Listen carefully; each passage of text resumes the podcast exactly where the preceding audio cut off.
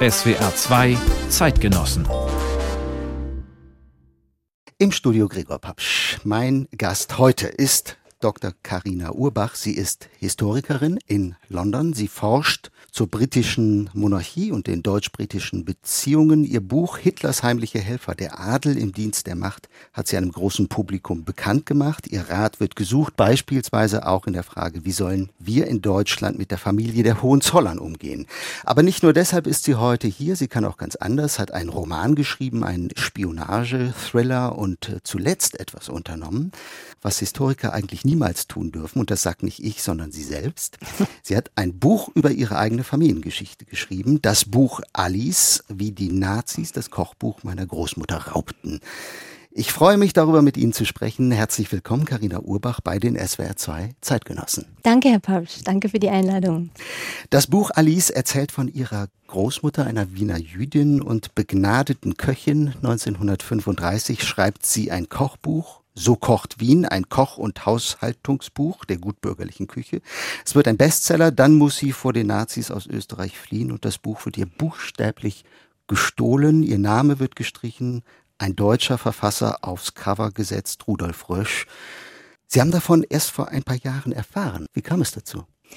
Ja, ich wusste, dass wir diese zwei Kochbücher zu Hause hatten und ich wusste, dass ähm, Alices Buch ihr genommen wurde. Aber die ganzen Umstände und warum, weshalb, was der deutsche Verlag da getan hat, das war für mich also ein Rätsel und ähm, das war ein Rätsel, das ich natürlich lösen wollte.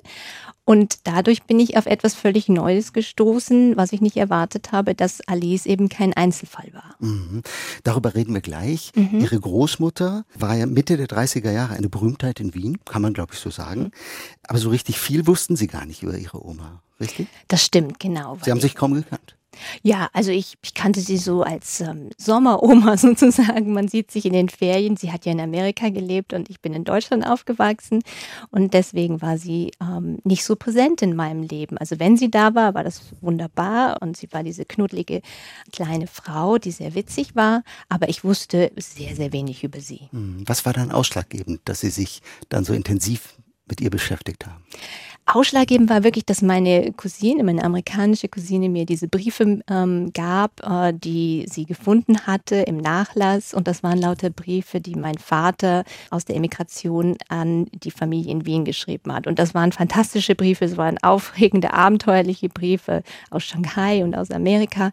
Und da wollte ich zuerst über ihn etwas schreiben. Aber dann wurde mir sehr schnell klar, dass sie halt wichtig ist und der Angelpunkt dieser Familie. Und dann haben Sie sich einen Ruck gegeben haben als Historikerin losgeforscht. Und das finde ich eigentlich ganz schön, was Sie im Vorwort schreiben. Ich zitiere das mal. Genauso wie kein Chirurg seine Familienangehörigen operieren darf, so sollte kein Historiker an der Verwandtschaft herumlaborieren. Sie haben es dann aber eben doch getan. Ja? Haben sich quasi über das Gesetz hinweggesetzt. Ja, das ist ganz interessant, weil das Ewald Frie, ein Kollege von mir, hat ja jetzt auch ein sehr erfolgreiches Buch über seine Familie geschrieben.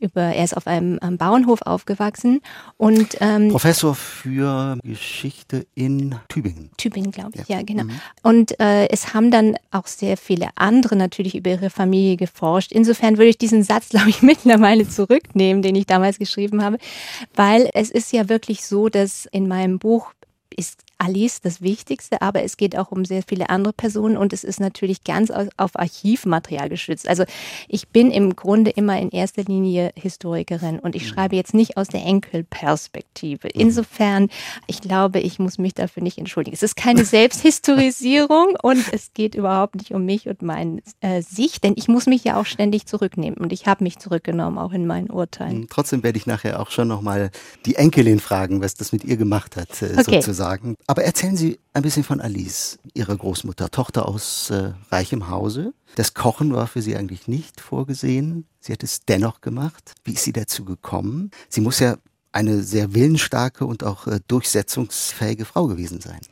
Ja, und ich glaube, das wurde sie erst durch die äußeren Umstände. Also sie war wirklich dieses verwöhnte Kind und hat nutzlose Dinge gelernt, wie ähm, nur Klavier spielen für höhere Töchter und dass man in die Sprachschule geschickt wird und dass man hübsch ähm, singen kann, so etwas. Und hatte im Grunde diese eine Leidenschaft Kochen, die sie nicht ausleben konnte, weil ihre Familie eben gesagt hat, also Kochen, das macht man nicht, das macht das Personal. Du heiratest besser. Du heiratest besser und äh, was für eine verrückte Idee, du willst ein eigenes Restaurant gründen. Also man muss sich das alles vor dem Ersten Weltkrieg vorstellen. Also wo natürlich die gesellschaftlichen Hierarchien enorm waren.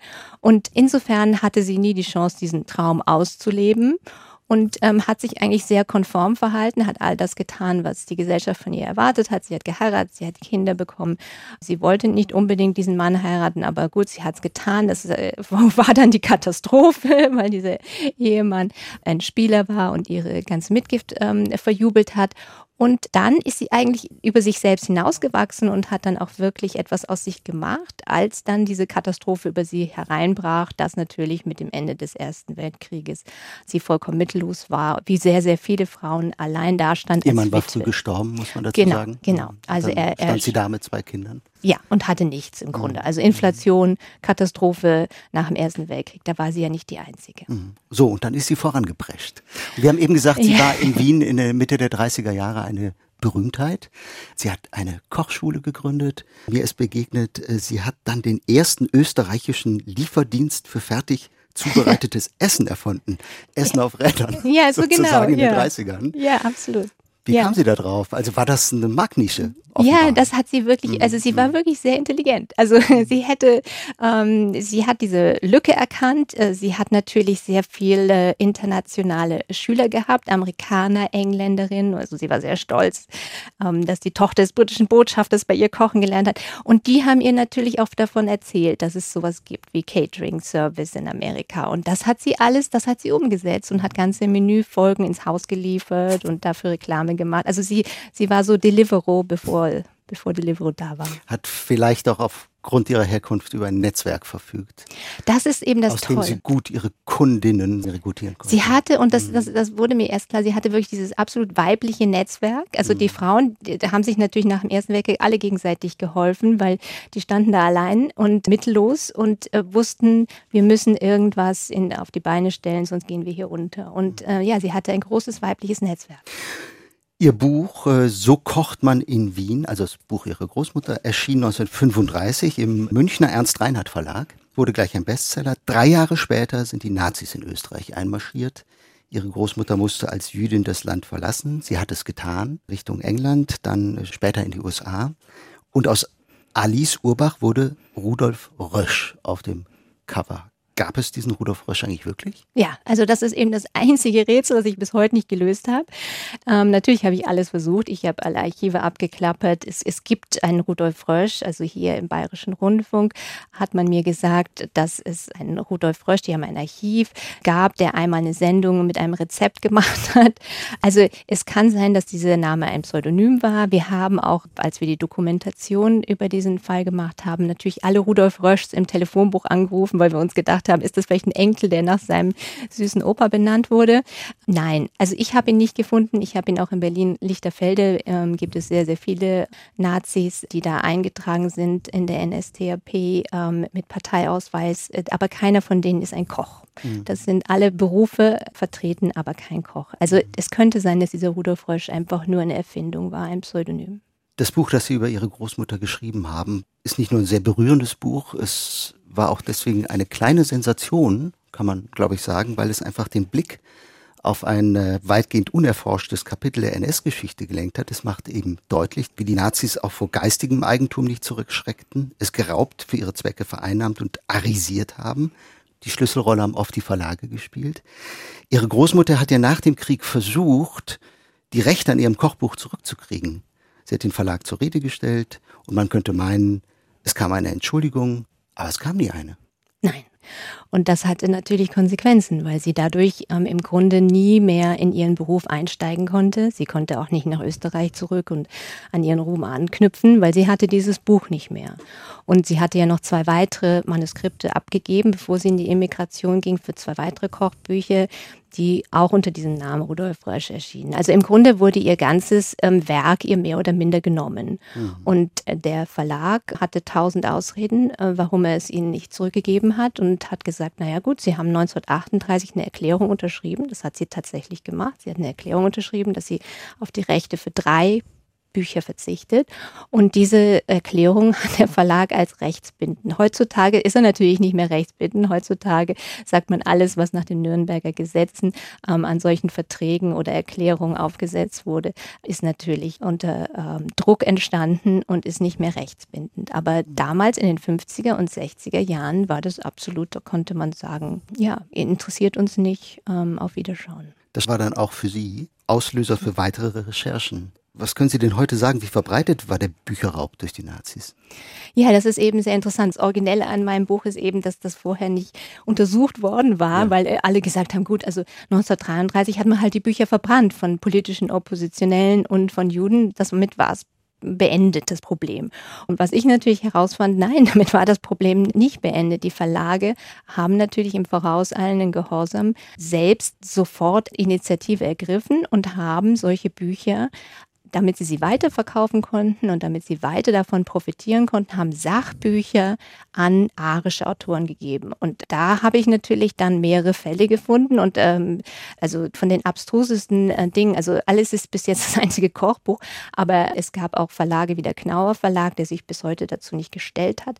Der Knauer Verlag hat dieses große Medizinbuch, Knauers medizinische Ratgeber oder wie das heißt, hat es also einfach diesem ähm, jüdischen Autoren, der damals sehr berühmt Fünfer weggenommen, hat es einen arischen Autoren gegeben, der darauf seine ganze Karriere begründet hat und der auch noch andere jüdische Autoren übernommen hat. Also das gab es und dann gab es auch in der, bei juristischen Fachbüchern gab es auch Fälle. Also wir sammeln diese Fälle jetzt. Natürlich waren, die Verlage mussten sich dieser Sache nie stellen, weil sehr, sehr viele Autoren, also zum Beispiel der vom Knauers Medizinlexikon, der ist natürlich in der Shoah gestorben, also äh, gestorben, ermordet worden. Mhm. Also das heißt, es kam niemand zurück, der sagte, bitte gib mir das wieder, das war mein Buch. Aber in Ihrem Fall hat es natürlich etwas bewirkt, dass Sie das Schicksal Ihrer Großmutter in die Öffentlichkeit getragen haben. Der Verlag hat dann kooperiert. Ne? Ja, und das fand ich ganz toll. Also da, Allerdings erst unter Druck. Und vor ein paar Jahren erst. Ne? erst. Ja, genau, weil als ich mein Buch schrieb, also deswegen die erste Fassung, das Hardcover, das ist noch mit der Bitte an den Verlag, tun Sie was. Mhm. Und dann erst in der Taschenbuchausgabe konnte ich sagen, vielen Dank, Sie haben was getan. Weil der Verlag hat sich dann tatsächlich gemeldet, als Spiegel ähm, online das brachte und, und hat dann reagiert und gesagt, oh, Entschuldigung, also das war wirklich ähm, moralisch nicht ähm, entschuldbar. Und ich habe ja immer gesagt, es geht hier nicht um Geld, es geht nicht um Kompensation. Ich will auf keinen keinen Fall ähm, irgendwie so jetzt die Tantiemen von 1938 bis, die haben das Buch rausgegeben bis 66. Also mhm. darum geht es nicht, sondern es geht darum, dass alles halt wieder die Autorin ihres eigenen Buches wird. Und das hat der Verlag tatsächlich getan. Mhm. Ja. Also dafür haben Sie jetzt gesorgt? Ja, Und leider posthum. Leider hat sie ich, davon nichts. Jetzt kommt doch die Frage an die Enkelin. Also ich stelle mir vor, dass sie das nicht nur als Historikerin glücklich macht, wenn man mit seinem Beruf so etwas bewirken kann, sondern eben auch als Enkelin. Absolut, da haben Sie vollkommen recht. Als ich erfahren habe, dass Sie dieses Buch von Alice jetzt nachdrucken, es waren nur 100 Exemplare und die haben wir an Bibliotheken verschenkt, aber da war ich so, äh, ich war so wahnsinnig dankbar und es war wirklich, also endlich habe ich mal was erreicht und das war's. Also dem Verlag war ich sehr dankbar dafür. Eins hat ihre Großmutter offenbar aber nicht geschafft, nämlich Carina der Enkelin das Kochen beizubringen, sie fürs Kochen zu begeistern. Irgendwo ist mir begegnet, ja. das können Sie nicht. Nein, das kann ich Oder nicht. Sie wollen es nicht. Nein, nein, nein. Ich, schauen Sie, wenn Sie in einer Familie aufwachsen, weil mein Vater war auch ein fantastischer Koch, also der hat das von alles gelernt. Wenn Sie mit solchen Koryphäen aufwachsen, dann sind Sie natürlich total eingeschüchtert und denken, also gegen die kann ich eh nicht bestehen. Und ich esse sehr gerne, leider. Aber ich kann nicht kochen. SWR2 Zeitgenossen mit Gregor Papscher Mikrofon und meinem Studiogast Karina Urbach, Historikerin und Autorin. So, jetzt haben Sie Ihren Vater gerade schon angesprochen. Über den reden wir jetzt natürlich auch ganz kurz. Das Buch Alice sollte ursprünglich ein Buch über Ihren Vater werden. Otto Urbach. Auch er, Wiener Jude, aber schon 1935 ja, 35 als Student in die USA gegangen. Nach Kriegsende, und jetzt wird es interessant, kam er als Spionageoffizier für den US-Geheimdienst zurück nach Deutschland. Er sollte NS-Kriegsverbrecher aufspüren. Das klingt nach einem spannenden Leben. Ja, definitiv ein spannendes Leben. Ähm, hat ihn auch in ein frühes Grab gebracht. Wahrscheinlich war es ein bisschen zu spannend. Er hat, wie sehr viele Emigranten, sich dem CIC, das ist der Counterintelligence Corps der Amerikaner, angeschlossen. Da waren, also die berühmten CIC-Leute sind Henry Kissinger oder ähm, auf der linken Seite Stefan Heim. Da waren wirklich sehr, sehr viele Emigranten, die natürlich perfekt Deutsch sprachen und deswegen wichtig waren für die Amerikaner, um ähm, Nazis zu verhören und um den Amerikanern zu erklären, wie denken diese Leute denn? Was geht da ab in, in Österreich und in Deutschland? Welche Erinnerungen haben Sie an Ihren Vater? Er ist ja, Sie sagten es gerade, relativ früh gestorben, 1976 mit 62 Jahren, da waren Sie gerade mal acht Jahre alt. Ja. Ja, ähm, und das ist. Äh, also wussten Sie, was Ihr Vater arbeitet? Nein, ich wusste, ich wusste Was haben Sie nicht. mitbekommen? ich hab, Wie kam er Ihnen vor? Also manchmal, also er war ein toller Vater. Wahrscheinlich idealisiere ich ihn natürlich klarerweise, weil ich ihn nur so kurz hatte. Also wenn man nur so kurz seinen Vater hat, dann ist das ziemlich äh, schwierig, damit zurechtzukommen, ähm, weil man ihn vermisst. Aber er war ein wirklich ein wahnsinnig unterhaltsamer, witziger Vater und ich weiß, dass er immer verrückte Sachen mit uns Kindern gemacht, also mit meinen Freunden. Die, ich bin Einzelkind, aber äh, dass er also mit uns ähm, im Wohnzimmer gepicknickt hat oder oder ähm, irgendwelche Dinge gemacht hat, die normale Väter nicht machten. Damals in den 70er Jahren war alles sehr, sehr konventionell. Also ich habe, ja, ich ihn sehr bewundert, aber ich wusste nicht genau, was er macht. Ich wusste, dass er viel reist und dass wir amerikanische Pässe hatten, das wusste ich. Ihr Vater, wir können es konkret machen, nicht? hat diesen berühmten Geheimdienstbericht Odessa verfasst. Odessa, ah, jetzt klingelt es vielleicht bei manchen. Ach ja, da gibt es ja diesen Thriller von Frederick Forsyth, genau, Ganz die genau. Akte Odessa. die Akte Odessa. Also können Sie uns kurz äh, sagen, was sich hinter dem Codewort Odessa verbirgt? Ja, das war für mich äh, auch etwas emotional, weil ich habe ähm, in den National Archives in Washington geforscht und, und ich wusste nicht, dass er ähm, diesen ersten Bericht geschrieben hat und dieses war ist ein ähm, CIC-Bericht, in dem er sagt, es gibt also eine Organisation von SS-Leuten, die ähm, in einem Auffanglager sind und dieses Codewort Odessa haben, um sich Vorteile zu verschaffen beim Roten Kreuz und so weiter. Das ist ein ganz, ähm, es ist eigentlich eher ein Standardbericht, aber da taucht es mit Odessa zum ersten Mal auf als Organisation von ehemaligen SS-Leuten, die sich Vorteile verschaffen und daraus wird später dann ähm, die ganze Rattenlinie, daraus werden dann diese äh, sehr, sehr vielen Bücher, die Sie vielleicht kennen, über wie SS-Leute dann nach Lateinamerika flohen. Natürlich hat dieses Wort Odessa sich dann schon längst geändert gehabt. Also damals wurde vermutet, es heißt Organisation der ehemaligen SS-Angehörigen. Das kann sein, aber das ist wahrscheinlich nur einer der vielen, vielen Namen gewesen, die sich diese ähm, SS-Leute gegeben haben, um sich gegenseitig zu helfen. Und die hatten dann ganz schnell andere Namen. Aber es war hochinteressant, dieses erste Protokoll von meinem Vater zu lesen, aus dem dann später so viel mehr entsteht. 1976 gestorben im Alter von 62 Jahren. Es steht sein Tod in Verbindung zu seiner Arbeit als Geheimdienstoffizier? Das weiß ich bis heute nicht. Aber Also das ist mir begegnet, in seinem Totenschein zumindest stand keine Todesursache. Ja, ja, also das, das war alles sehr, sehr obskur.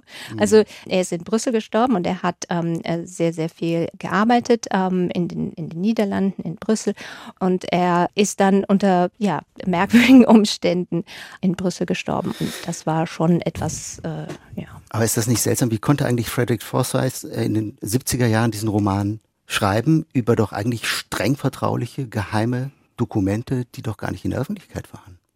Ja, das ist interessant, weil ich habe ihn dann auch gefragt, also ich habe ihn kennengelernt und äh, ich habe ihn gefragt, äh, wie sind Sie auf diese Odessa, auf dieses Codewort Ach, Sie haben gekommen? ihn das selbst direkt Ja, gefragt? ja, ja, das war sehr gut, weil ich lebe ja in England und, Ja. und ein Freund von mir hat ähm, den Kontakt vermittelt und er hat gesagt, ja, er hat das zum ersten Mal gehört von einem Überläufer, der ihn dann auf Simon Wiesenthal hingewiesen hat.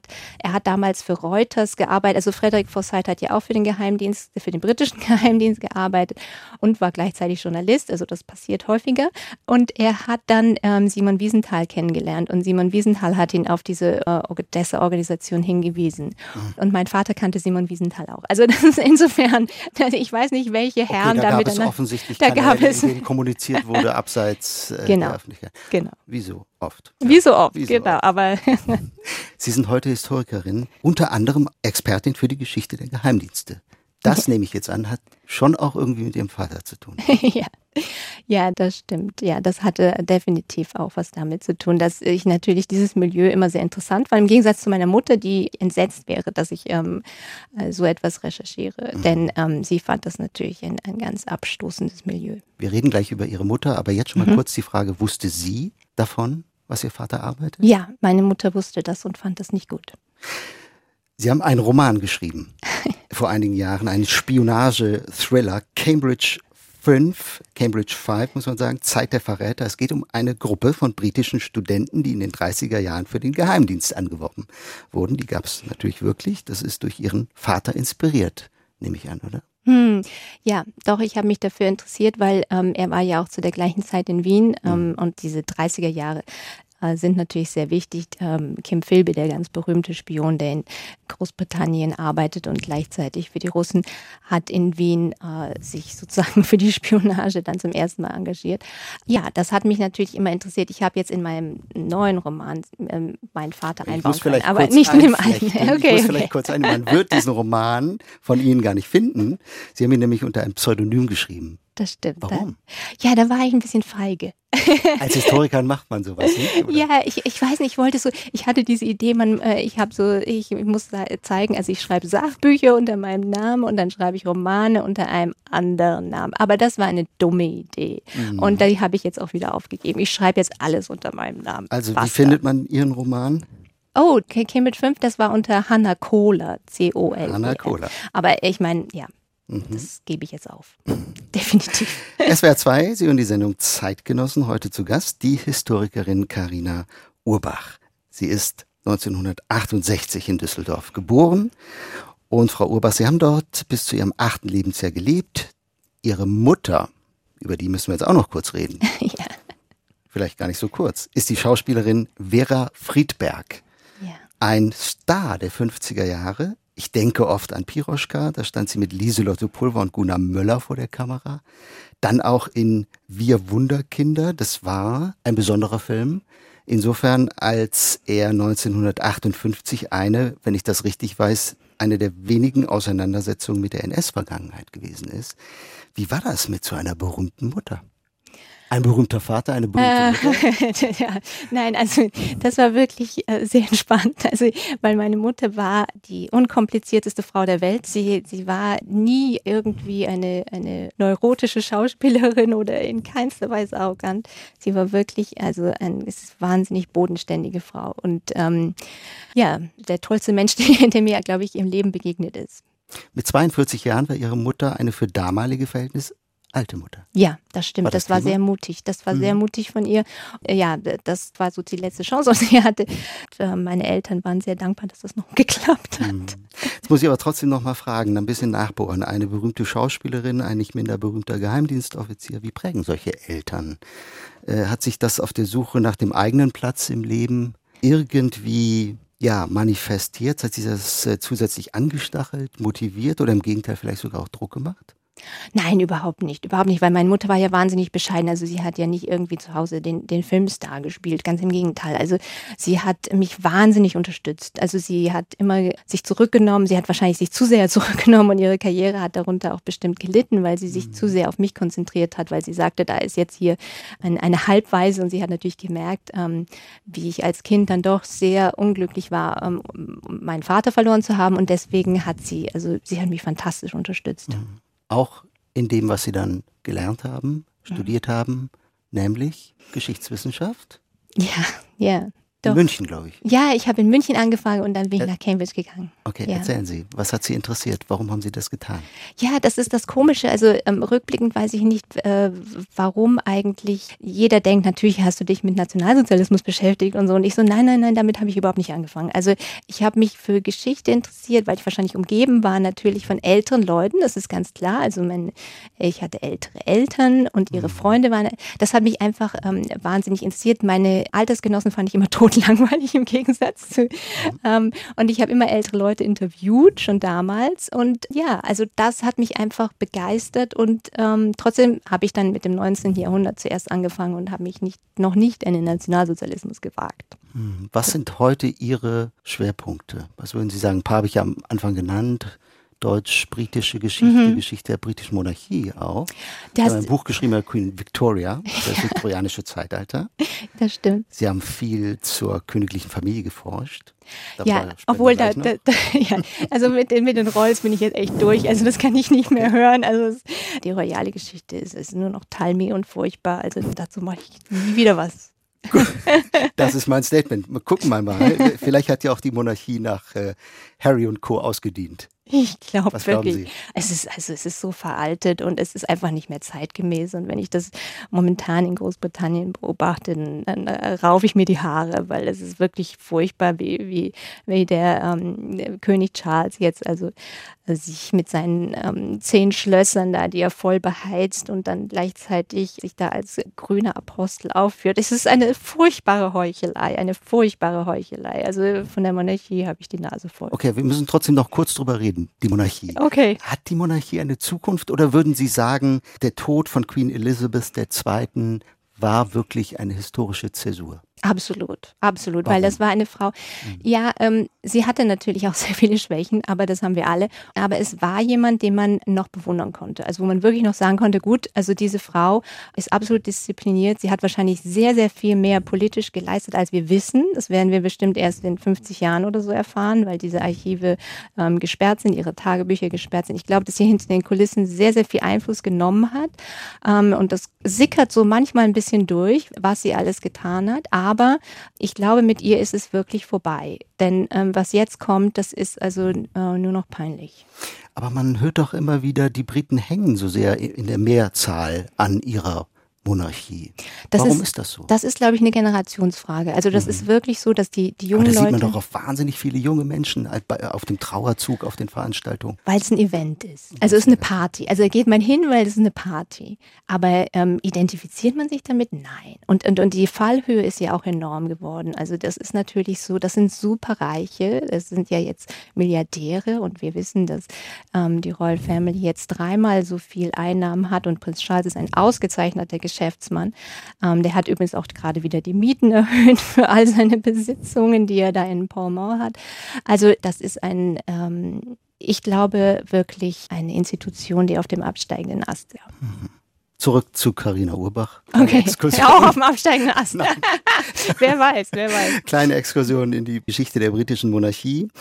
Sie haben, wie gesagt, studiert Geschichte, Politikwissenschaft, Philosophie, Stipendium, Promotion, dann Habilitation, ein Bilderbuchgang, sind dann hm. in der Zeit eigentlich schon sehr viel unterwegs gewesen, vor allem eben auch zwischen Deutschland und England. Und England hat es ihnen dann angetan. Da leben sie bis heute in Cambridge. Was mögen Sie so sehr an England? Ich weiß, das ist jetzt eine blöde Frage. Nein, nein, Sie haben vollkommen recht. Ich meine, das England, das, das ich ähm, natürlich so geliebt habe in den 90er Jahren, ist natürlich nicht mehr das England von heute. Also als ich da als Studentin hinkam, war das ein ganz anderes England und ähm, es hat sich sehr verändert. Also ich bin jetzt nicht mehr ganz so enthusiastisch manchmal. Aber natürlich, was ich immer noch mag an den Engländern, ist wirklich ihre Toleranz, auch wenn also die momentan vielleicht mich überzeugt, ähm, aber darauf komme ich vielleicht noch, und ihren Humor und auch das Gesetz gesellschaftliche Zusammenhalt, den finde ich sehr, sehr schön. Da hat auch der Brexit offenbar nichts geändert daran, ja? Also ja, Sie haben, ja, Sie haben in einem Interview vor zwei Jahren oh gesagt, oh ich habe es zufällig gefunden, ich möchte das mal zitieren. Keine Sorge, ist nichts Schlimmes. Es wird für Großbritannien nicht in der Katastrophe enden, yeah. die manche europäische Politiker gerne herbeireden wollen. Es ist nach wie vor ein sehr tolerantes, weltoffenes und großzügiges Land. Zitat Ende. Ja. Ist auch no, Ihre Meinung stand heute? Okay, ja, nein, da stehe ich zu, ja, absolut, ja.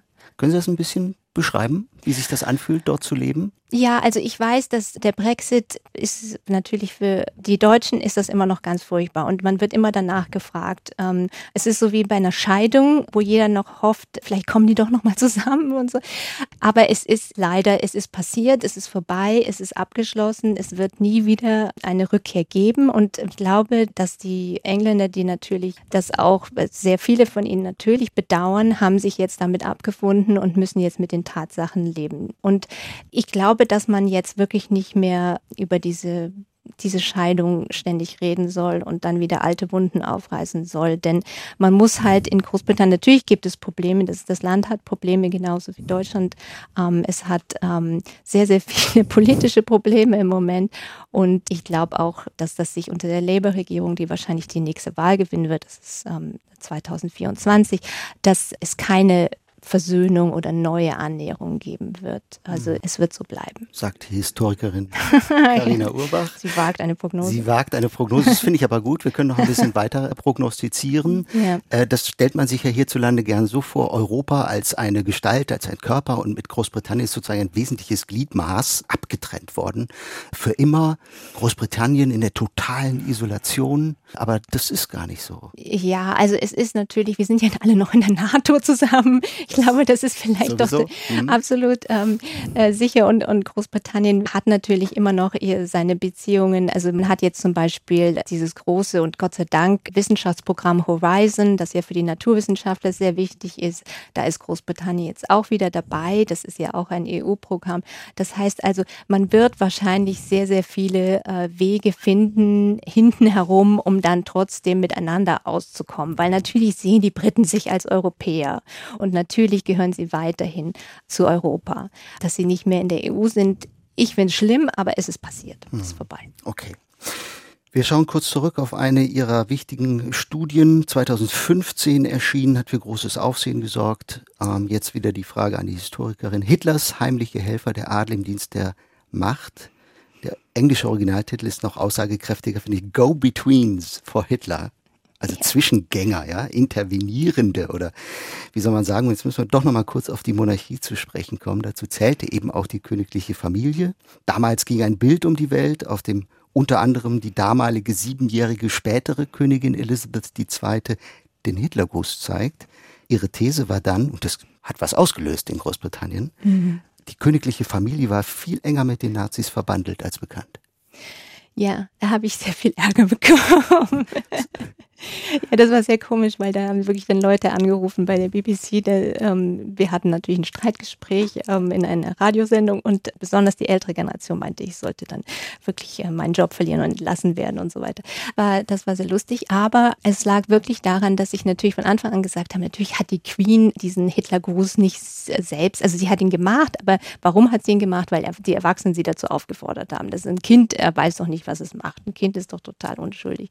Und die Erwachsenen waren natürlich natürlich wichtig. Ähm, das war ihr Vater, Georg VI., der sich äh, später absolut äh, gegen Hitler gestellt hat. Und das war der Herzog von Windsor, ihr Onkel, der damals war er noch nicht Herzog von Windsor, aber gut, der natürlich immer mit den Nationalsozialisten geliebäugelt hat. Also diese zwei Erwachsenen haben natürlich die Queen, die spätere Queen dazu aufgefordert und ihre Schwester. Also es ging um die Erwachsenen und die Erwachsenen, das ist natürlich ähm, etwas, das damals noch ein Tabu war und das wir jetzt aber immer mehr aufarbeiten, dass natürlich die königliche Familie große Erpieser waren, Beschwichtigungspolitiker, dass sie ähm, den Premierminister Chamberlain, der ja immer noch ähm, glaubte, er könnte Hitler irgendwie bezähmen, dass sie ihn unterstützt haben und dass sie deswegen auch sehr viel ihre deutsche Verwandtschaft benutzt haben, auch als Kanäle, um um sozusagen mit den äh, Nazis zu reden. Also daher kam die Aufregung, würden Sie sagen, weil das Thema eben in Großbritannien noch ein Tabu war? Ja, es kam die Aufregung, weil man die Queen natürlich nicht beleidigen darf. Und, äh, mhm. und, das war natürlich insofern, deswegen gab es doch sehr große Aufregung, ja. Aber es ging ja nicht um, um sie, es Klar. ging um ihre Verwandtschaft.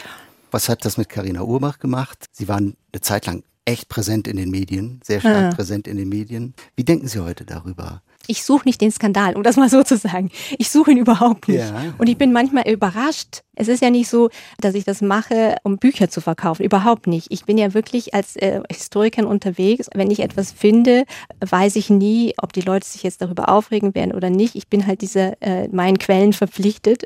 Und äh, ich hatte neulich wieder, das fand ich auch etwas überraschend, da habe ich eine ganz einfache Kolumne geschrieben über jemanden, einen wirklich obskuren SS-Mann und bekam dann eine Unterlassungsklage seiner Kinder an den Hals. Und ich dachte mir, mein Gott, Leute, ihr könnt das überall nachlesen. Der Mann, der war wirklich in furchtbare Dinge verwickelt und ihr glaubt, ihr wollt seine Reputation retten? Also ich bin manchmal wirklich überrascht, wie die mhm. Leute äh, sich noch über so dämlich reagieren können.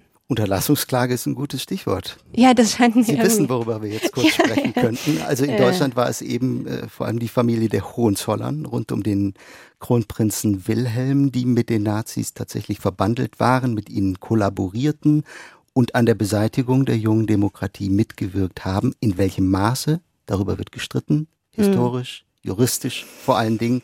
Sie haben dazu geforscht. Ist für Sie der Fall eindeutig?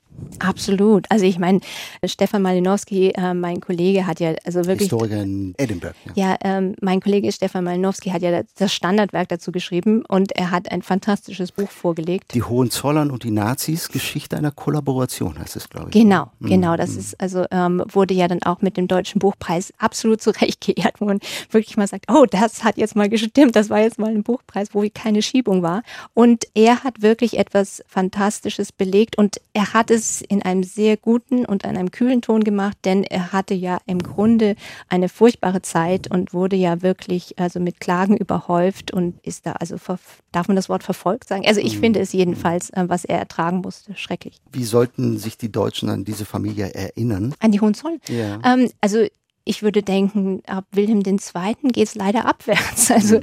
man könnte sagen, Wilhelm I. wird natürlich noch im 19. Jahrhundert ähm, mit Bismarck verbunden und der Einigung Deutschlands etc.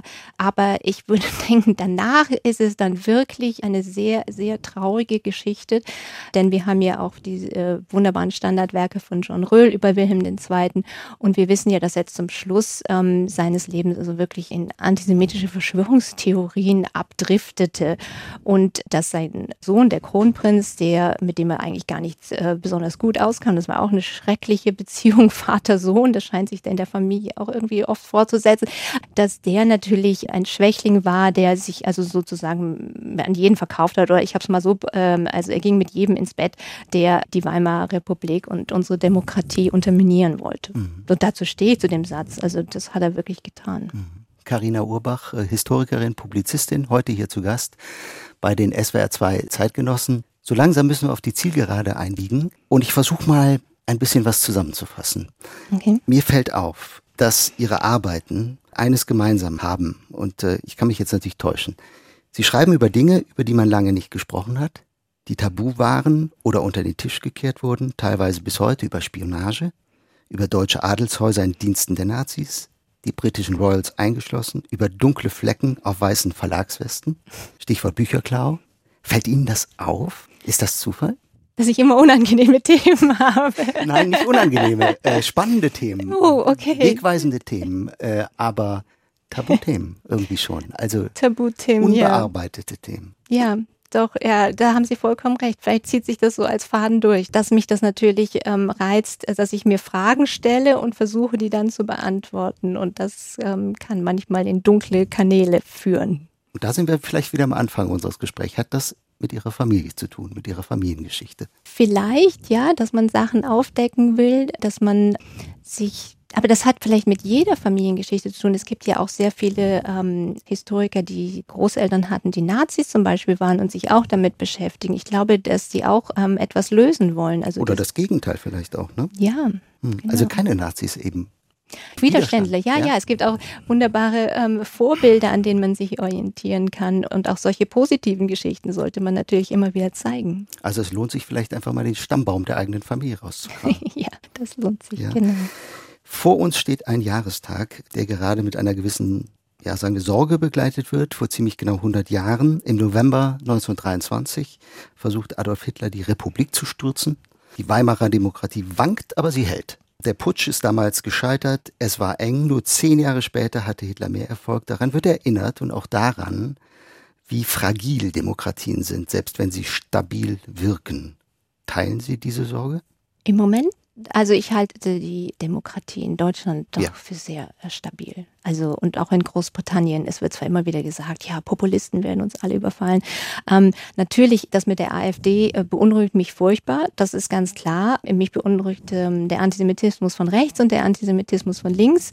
Der von links, den habe ich jetzt erst erleben dürfen. Ich habe wirklich nicht erwartet, nach dem, was passiert ist, nachdem der Terroranschlag der Hamas so grauenhaft war, dass man danach noch äh, Leute hat, die das relativieren wollen und dass dieses enorme Leid, das die Hamas über Israelis gebracht hat, dass dann Leute dann anfangen aufzurechnen. Und das hat mich wirklich entsetzt. Und dass die radikale Linke und die radikale Rechte jetzt wieder ähm, sich absolut einig sind im Antisemitismus, das ist vielleicht etwas, was dann doch an die 20er Jahre erinnert. Es gab und gibt äh, viele äh, Buchveröffentlichungen zum Thema Krisenjahr 1923. 2023 war ein Krisenjahr, ist ein Krisenjahr, ein Jahr mit neuen Kriegen in Europa, mit Inflation, politischer Konfrontation. Sie haben es eben angesprochen, der rechte Populismus wächst in neue Höhen. Der Terrorangriff der Hamas jetzt auf Israel. Niemand hätte vermutet, dass sich in Deutschland derart oft ein neuer Antisemitismus zeigt. Äh, was denken Sie? Und da frage ich jetzt auch wieder die Enkelin der Großmutter Alice, als Sie solche Bilder gesehen haben.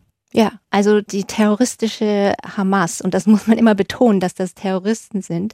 Denn in Großbritannien, in, de, in dem Land, in dem ich lebe, hat die BBC sich ja geweigert, ähm, die Hamas äh, Terroristen zu nennen. Und seitdem höre ich die BBC nicht mehr übrigens, weil ich so entsetzt bin darüber, wie äh, sich wirklich ganz, ganz viele Journalisten in Großbritannien verhalten. Ich bin auch entsetzt darüber, wie die Labour-Partei, die ja eigentlich seit Keir Starmer sich wieder vom Antisemitismus abgewandt abgewandt hat. Also sein Vorgänger ähm, Jeremy Corbyn war stark antisemitisch. Starmer hat sich davon distanziert, aber auch dieser arme Mann wird jetzt bombardiert von sehr, sehr vielen radikalen Muslimen in der Labour-Partei, die von ihm also eine Aussage wünschen, dass Israel sich nicht selbst verteidigen soll.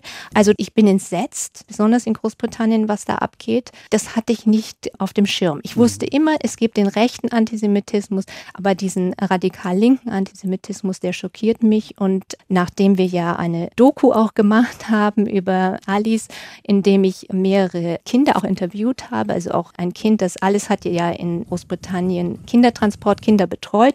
Und eines dieser Kinder ist ähm, also jetzt eine 94-jährige Alissa. Und dann muss ich mir E-Mails anhören. Das ist so entsetzlich, was sie jetzt mit 94 in Israel wieder Angst haben muss, dass sie keinen Bunker hat, dass sie bombardiert wird, etc. etc.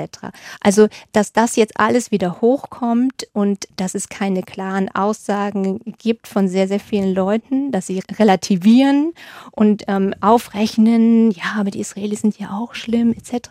Das ist so grauenhaft, das hätte ich nie für möglich mhm. gehalten. Also kommt in dieser Doku vor, die Sie gerade angesprochen haben, lohnt sich, äh, sie sich anzuschauen, ist, nein, war auf Arte zu sehen, soll im ZDF ausgestrahlt werden? Ich hoffe, ich hoffe, das ZDF ist mutig genug, weil die, ja, die sollen das vielleicht mal ausstrahlen. So, letzte Frage, Frau Urbach. Woran arbeiten Sie gerade? Es okay. ist doch bestimmt etwas Neues in der Mache, wieder ein Tabu. Ja, kein Tabu. Nein, also ich bin natürlich klar. Also ja, mein neues Buch, das kommt leider erst im März raus, und, aber es, es geht um Wien 1948, es geht um die Nachkriegszeit und es geht um eine, ein sehr spannendes Thema, das basiert auch auf historischen Tatsachen. Es basiert auf einem... Also ein Roman wieder. Es ist ein Roman, ja, aber ich habe dafür hm, die Leute interviewt, die damals 48 ähm, in Wien gearbeitet haben und und zwar geht es natürlich um, vielleicht erinnern sich die Leute aus den Geschichtsbüchern, dass Wien eine geteilte Stadt war. Es war in ähm, eine sowjetische Zone und in westliche Zonen geteilt. Und es geht darum, wie die sowjetischen Soldaten damals sehr, sehr viele Kidnappings in Wien 1948 machten. Sie haben Leute von der Straße weg gekidnappt. Es ist also etwas, was sehr, sehr aktuell ähm, auch natürlich heute für uns ist, weil wir uns ja auch mit dem Ukraine-Konflikt auseinandersetzen müssen mhm. oder dem Krieg dort. Es geht um Daphne Park. Daphne genau, Park. es geht um eine MI6-Agentin. Eine echte MI6. Ja, ja, die habe ich noch interviewt. Nicht Judy Dench. Aber Nein. das war das Vorbild. Ja, in gewisser Weise, genau. Ja, Daphne war eine ganz taffe Frau, eine hochrangige MI6-Agentin später und damals in Wien war sie noch eine ganz junge Frau. Und mhm. es geht um einen Abhörtunnel, den es tatsächlich in Wien damals gegeben hat. Und man mhm. hat die Sowjetunion abgehört und ja, ein historischer Kriminalroman. Ja. Erscheint nächstes Jahr. Wir sind sehr gespannt. Karina Urbach, herzlichen Dank für den Besuch bei den SWR 2 Zeitgenossen. Vielen Dank, Herr Fabsch. Das war ganz toll mit Ihnen. Danke.